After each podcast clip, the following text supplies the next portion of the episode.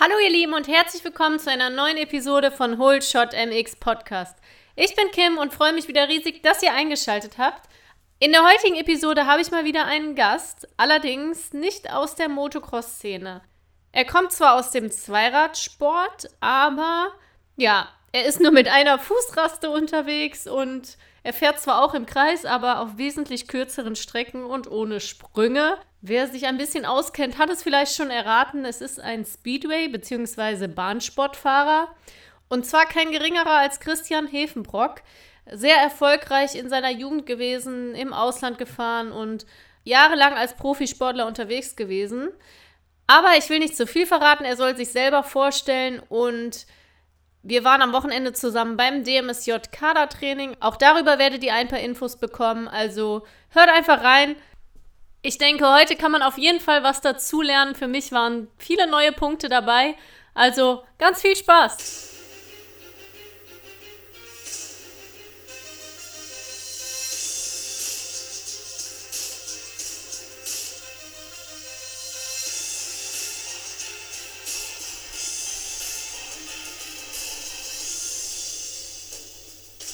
Hallo Christian, stell dich und deinen Motorsport-Background doch mal bitte den Zuhörern vor.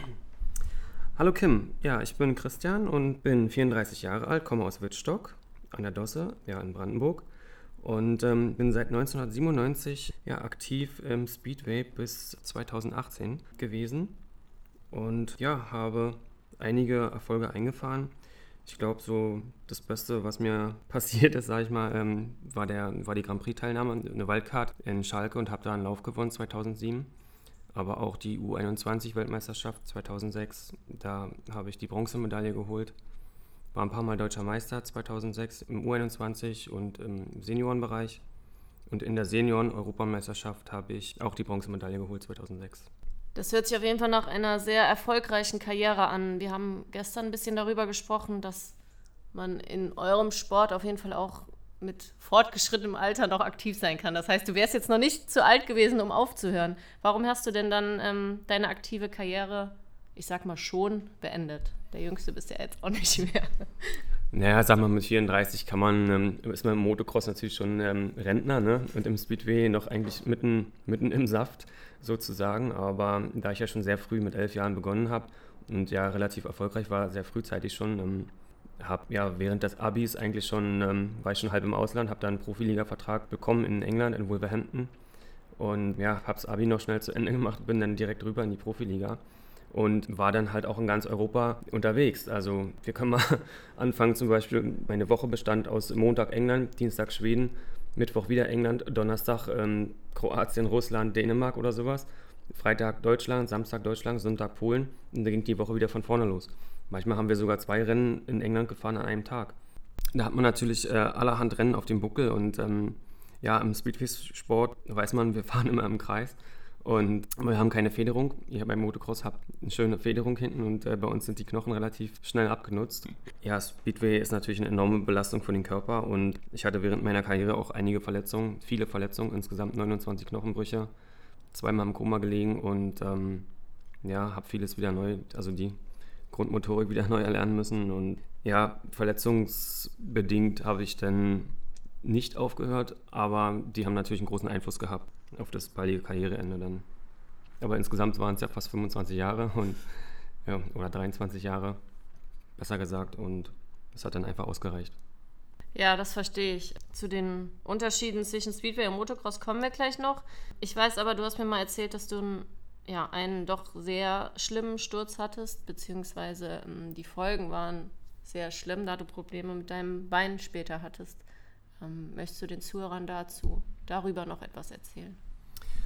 Ja, sehr gerne. Also es war ja eine Reihe von schweren Unfällen. Also ich habe ähm, mir zum Beispiel die Wirbelsäule dreimal gebrochen, Halswirbel, Brustwirbel, Lendenwirbel.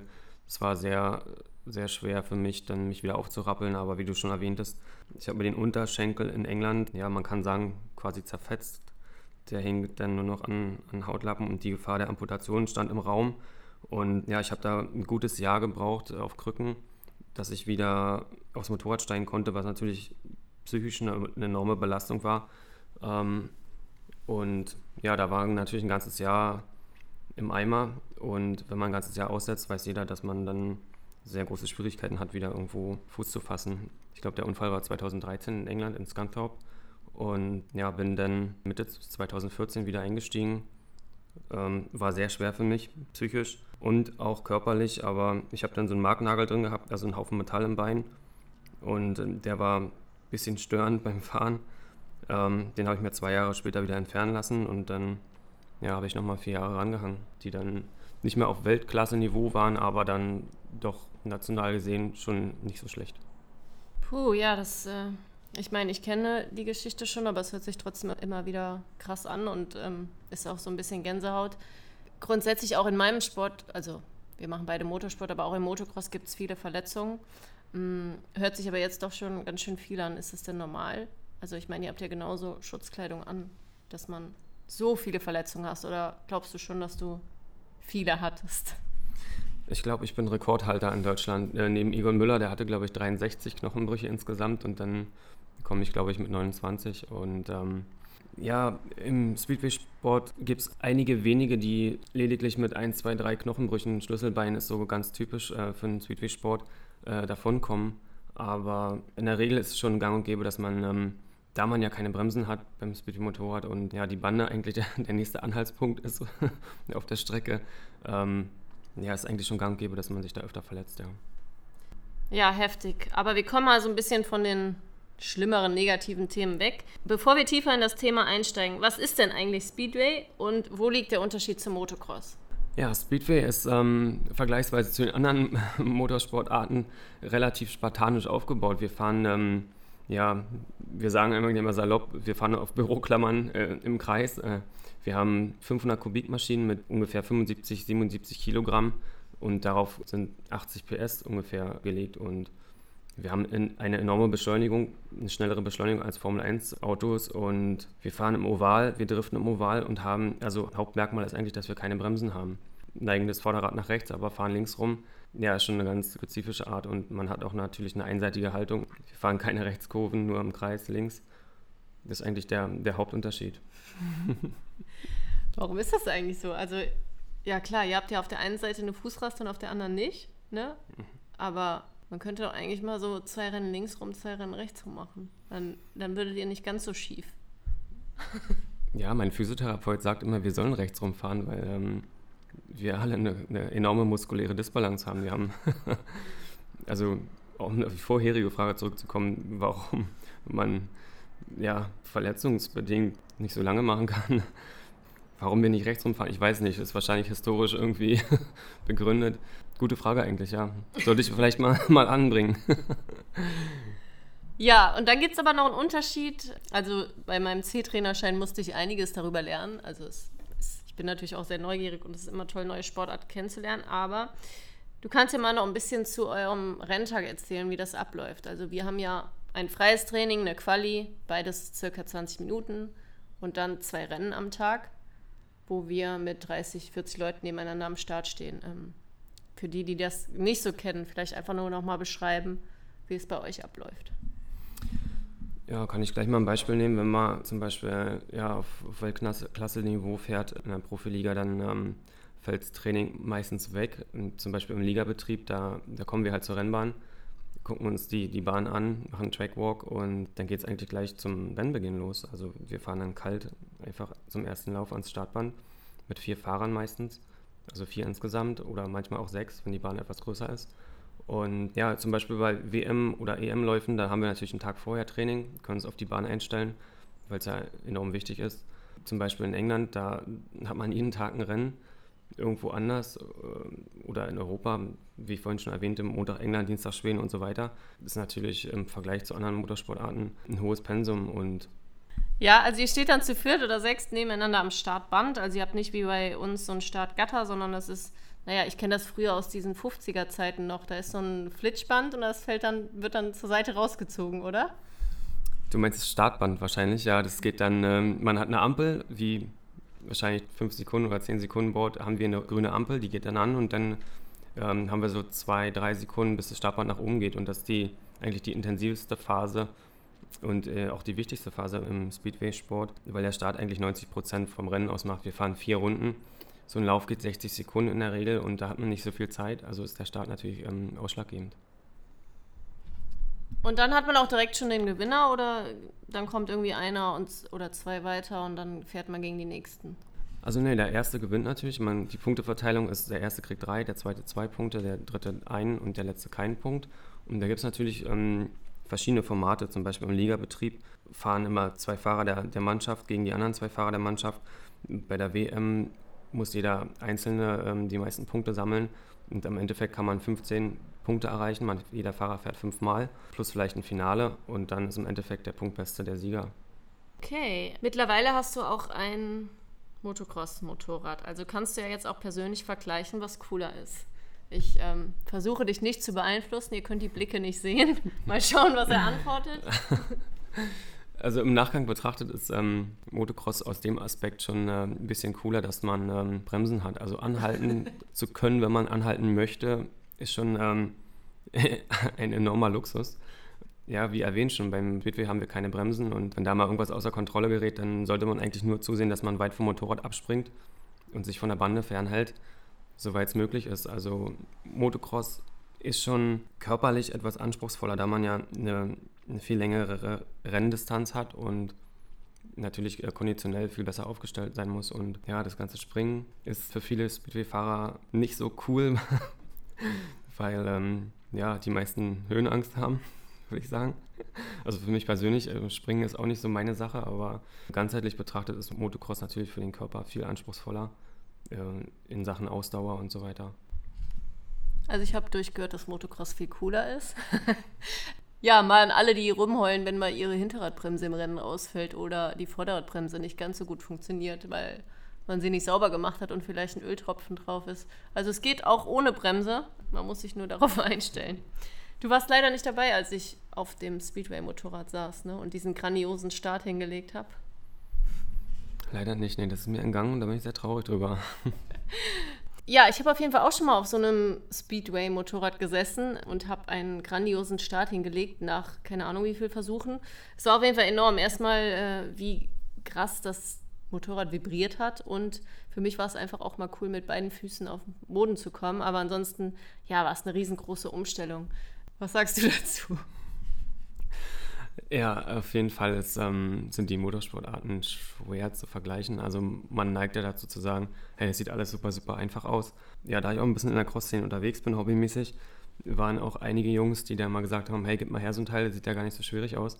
Ähm, zum Beispiel ja, der Guido Skopek und der Dennis Schröter, die haben sich auch mal versucht und haben dann im Nachhinein äh, wirklich den Hut gezogen und haben gesagt, es ist absolut nicht zu vergleichen. Erstmal in den Drift zu kommen, ist eine super, super Herausforderung und dann auch wirklich schnell mit Vollgas, die gerade, wir fahren ja vier Runden Vollgas und ja, das ist super, super schwer und ähm, die haben sich da wirklich ähm, ein bisschen überschätzt. Ja, also die Wertschätzung und Anerkennung habt ihr dann bekommen. Jetzt haben wir schon zwei verschiedene Motorsportarten vorgestellt. Wir sind hier in Frankfurt beim Landessportbund Hessen. Nebenan ist unter anderem der DOSB, der DFB oder der Turnerverband, Deutsche Sporthilfe und so weiter. Also richtige hochwertige Sportgegend, sage ich mal. DMSJ ist die Deutsche Motorsportjugend, also gehört dem DMSB an und hat hier Deutschlands beste Nachwuchsmotorsportler eingeladen. Das ist disziplinübergreifend, das heißt, wir haben hier Motocross, ja, Junior Cup, Rundstrecke, Straßenrennsport, Trailer, Endurofahrer ähm, und natürlich die Speedway-Fahrer. Vierräder sind dieses Mal nicht dabei. Ja, und die Kids sind hier drei Tage, lernen etwas über Social Media, Sponsoring, wie sie sich ordentlich präsentieren. Hatten schon einen Vortrag über Motorentechnik, da habe ich auch noch einiges gelernt. Und heute haben sie zum Beispiel noch einen Vortrag über Ernährung. Aber zu den theoretischen Einheiten kommen dann auch noch praktische Koordinationsübungen. Ähm, wir haben gestern einen coolen Circle aufgebaut, der, glaube ich, auch sehr anstrengend war. Ja, eigentlich eine ganz coole Sache. Du bist ja als Trainer auch schon einige Zeit dabei und ich glaube sogar für euren Speedway-Kader verantwortlich. Wie sieht denn euer Nachwuchs aus? Bist du zufrieden, wie das alles so läuft? Ja, also ich bin jetzt äh, ja, Trainer seit zwei Jahren fürs äh, Bahnsport-Nationalkader äh, und äh, DMSJ-Kader und bin mit den Erfolgen oder mit dem Fortschritt, äh, den, den meine Jungs gemacht haben, sehr zufrieden. Wir haben zum Beispiel letztes Jahr seit langer, langer, langer Zeit da einen deutschen Weltmeister gehabt in der 250er Klasse. Und ja, dieses Jahr auch einen Drittplatzierten in der EM Und da bin ich natürlich sehr zufrieden. Ja, wie du sagst, hier in Frankfurt treffen sich alle Nationalkader und haben enormes Angebot an ähm, ja, Hilfestellungen durch die besten Trainer Deutschlands, ähm, wie gesagt, vom Motocross, vom, vom Trail, vom, von den Enduristen. Und die Jungs können da sehr, sehr viel lernen, auch außerhalb der Strecke. Die können sich vernetzen, die können ähm, Motorsportart übergreifend viel voneinander lernen, was ein enormer Vorteil ist, auch ähm, in Sachen Organisation und so. Und die meisten sind halt im Teenageralter und das ist natürlich besonders cool, wenn, wenn man da von anderen Motorsportarten lernen kann und ähm, wie gesagt sich kennenlernen kann. Und sie werden hier ja, körperlich sehr, sehr gefordert, aber wie du auch schon sagst, bekommen sie hier Workshops und, und lernen sehr viel außerhalb der Strecke, wie man sich organisiert, wie man sich verhält und ja, wie man sich in den Medien präsentiert und so weiter. Also das ist im Endeffekt ja ein Gesamtpaket, was ähm, den Jungs und Mädels nahegelegt wird. Ja, es ist schon echt cool. Ich war ja früher auch als Schülerin, also als Kind hier, als Fahrerin. Das war schon cool, wenn man jetzt, ja, heute so ein Sandro Cortese kennt oder auch Max Dilger oder natürlich Larissa, die ich, also Larissa Papenmeier, die ich auch eigentlich jedes Wochenende sehe. Aber ja, es ist schon cool, so Leute zu kennen und auch, sag ich mal, in der Jugendzeit miteinander verbracht zu haben. Leider wird jetzt nicht so viel gemacht. Das heißt, klar, es gibt diesen DMSJ-Kader und die geben sich auch wirklich Mühe. Aber ja, ich sage die ganze Zeit Speedway, ich glaube, das ist falsch, ne? Ba Bahnsport hast du gesagt. Mhm. Ähm, kannst du vielleicht nochmal kurz korrigieren? Was macht ihr denn noch zusätzlich in eurer Kaderarbeit? Also ähm, wir sind ein Trainerteam, wir bestehen aus fünf Leuten. Wir betreuen die Kids vor Ort bei den Rennen, also wir fahren mit und sehen halt zu, dass sie sich vernünftig ernähren, auch während des Wettkampfs, während den Rennen. Betreuen sie, geben Tipps zwischen den Läufen, kümmern uns um ihr Motoren-Setup. Ja, dadurch, dass ich ja jahrelange Erfahrung habe, kann ich da ganz gut ähm, mich identifizieren zu meinen früheren Anfangszeiten und da sind natürlich wertvolle Tipps enorm von, von Wichtigkeit, dass man halt nicht die Fehler macht, die ich früher gemacht habe, um wertvolle Zeit zu sparen auf jeden Fall. Also um die Frage zu beantworten, wir begleiten die Kids auf die, auf die Rennen und ja, Kadertrainings haben wir so drei bis vier nochmal außerhalb dieser disziplinübergreifenden Kadersache. Und ja, ist schon ein enormer Zeitaufwand, da wir die Sache ja auch ehrenamtlich betreiben. Ja, sind wir schon viel unterwegs. Ja, dann klär äh, uns, mich und die Zuhörer doch nochmal bitte auf Speedway und Bahnsport. Ja, es ist, Bahnsport ist so die Gesamtheit äh, betrachtet. Speedway ist ja eine Sache, da fahren wir auf bis zu 400 Meter äh, Strecken im Oval. Und dann gibt es noch die, ähm, ja, die Langbahn oder Sandbahn oder Grasbahn nennt man auch, zusammen bezeichnet als Langbahn. Dort sind die Strecken bis zu 1000 Meter und man hat noch einen zweiten Gang dazu und fährt auch nochmal doppelt so schnell. Also da hat man im Kurveneingang äh, ungefähr 200 km/h drauf. Hat ebenfalls keine Bremsen. Das ist nochmal so der Hauptunterschied. Rein technisch anspruchsvoller ist Speedway, da man viel spitzer um die Kurven fahren muss und da es ein bisschen enger zugeht. Auf 1000 Meter Bahn hat man natürlich ein bisschen mehr Platz. Da ist der Körperkontakt noch nicht so, so enorm. Deshalb ist Speedway schon so ein bisschen mehr, also mehr Action. Okay, dann haben wir das auch geklärt. Ähm, du hast eben schon erzählt, dass du auch eine ganze Zeit lang im Ausland gefahren bist und da tatsächlich auch jeden Tag irgendwo anders in Rennen. Ist der Sport dort so viel populärer und kann man bei euch davon leben?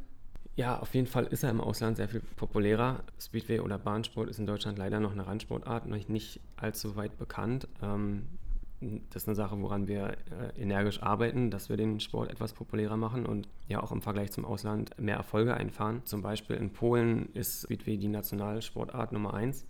Kann man vergleichen wie hier Fußball ungefähr. Also da sind wirklich äh, jedes Wochenende 20, 30, 40.000 Leute im Stadion und da ist die Stimmung eine ganz andere und da spielen ähm, ja, Sponsorengelder und Prämien eine ganz, ganz andere Rolle. Da, da können die Fahrer sehr, sehr gut von leben. Also da gibt es auch teilweise schon mal ähm, Millionenbeträge von äh, ja, Sponsorendeals zum Beispiel. Das ist aber auch wirklich nur für die Weltklasse dann. Ja, heftig. Ähm, da muss ich doch noch umschulen. aber das wird ja jetzt nichts mehr. Denn es ist ja leider nicht so leicht. Du hast gesagt, ihr arbeitet daran, den Sport populärer zu machen. Ich habe in meinem letzten Podcast Motocrossland vorgestellt. Ähm, in diesem Sinne auch nochmal Werbung.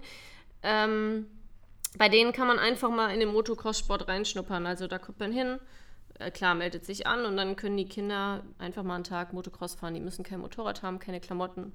Können das einfach mal ausprobieren. Ähm, wie ist das denn bei euch? Was für Möglichkeiten hätte man da, um in den Sport zu kommen?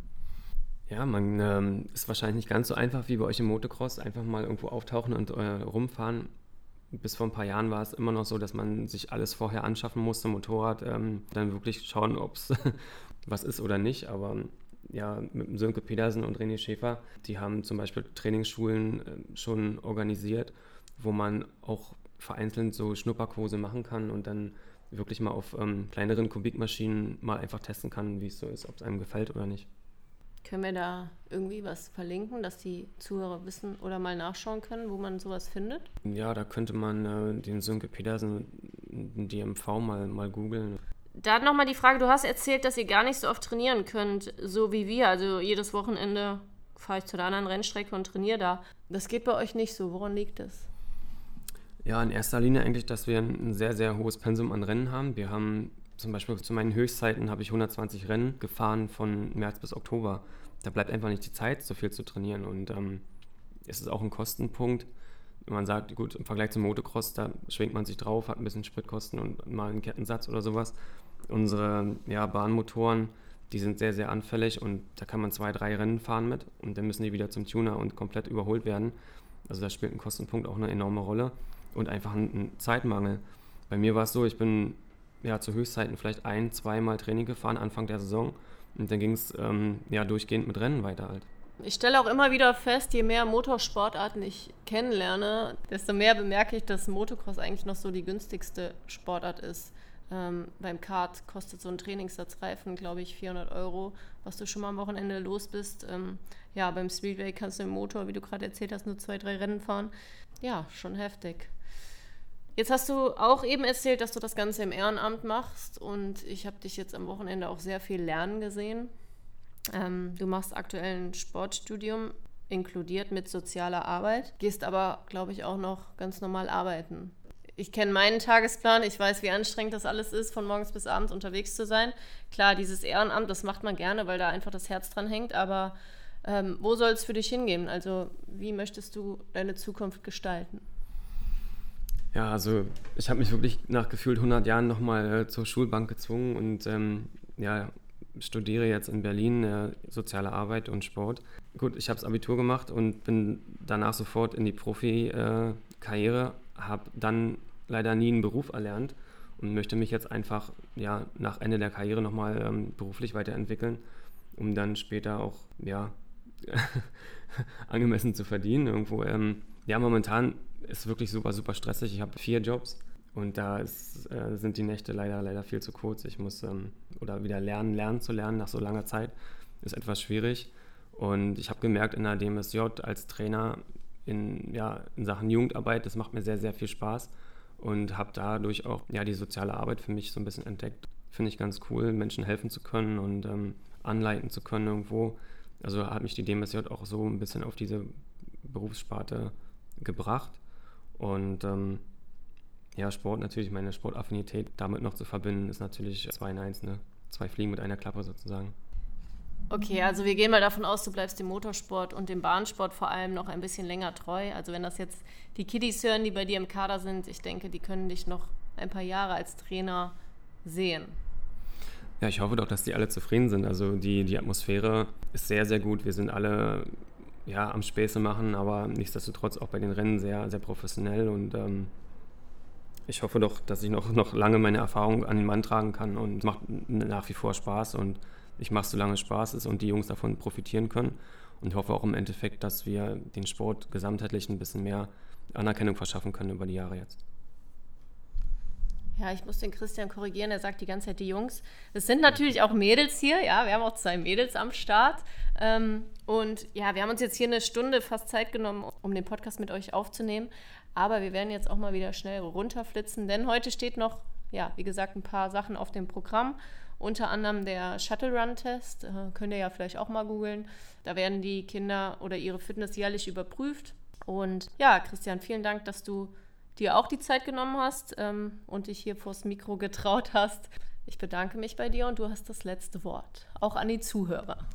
Ja, ich bedanke mich natürlich auch. Ähm, es ist sehr schön, mal so eine Randsportart oder mal was anderes vorstellen zu können bei euch Motocrossern oder sagen wir in der ja, Offroad-Szene. Schaut mal rein, guckt euch das mal an. Vielleicht ähm, kann man da auch noch ein bisschen was von lernen. Ich denke immer, dass man Motorsportart übergreifend sich mal so die gesamten Sachen betrachten muss, um vielleicht Parallelen oder Unterschiede feststellen zu können und ähm, ja auch da ein bisschen lernen zu können davon. Und ja, andere Sachen sind auch ganz cool. Schaut euch das mal an. Vielen Dank.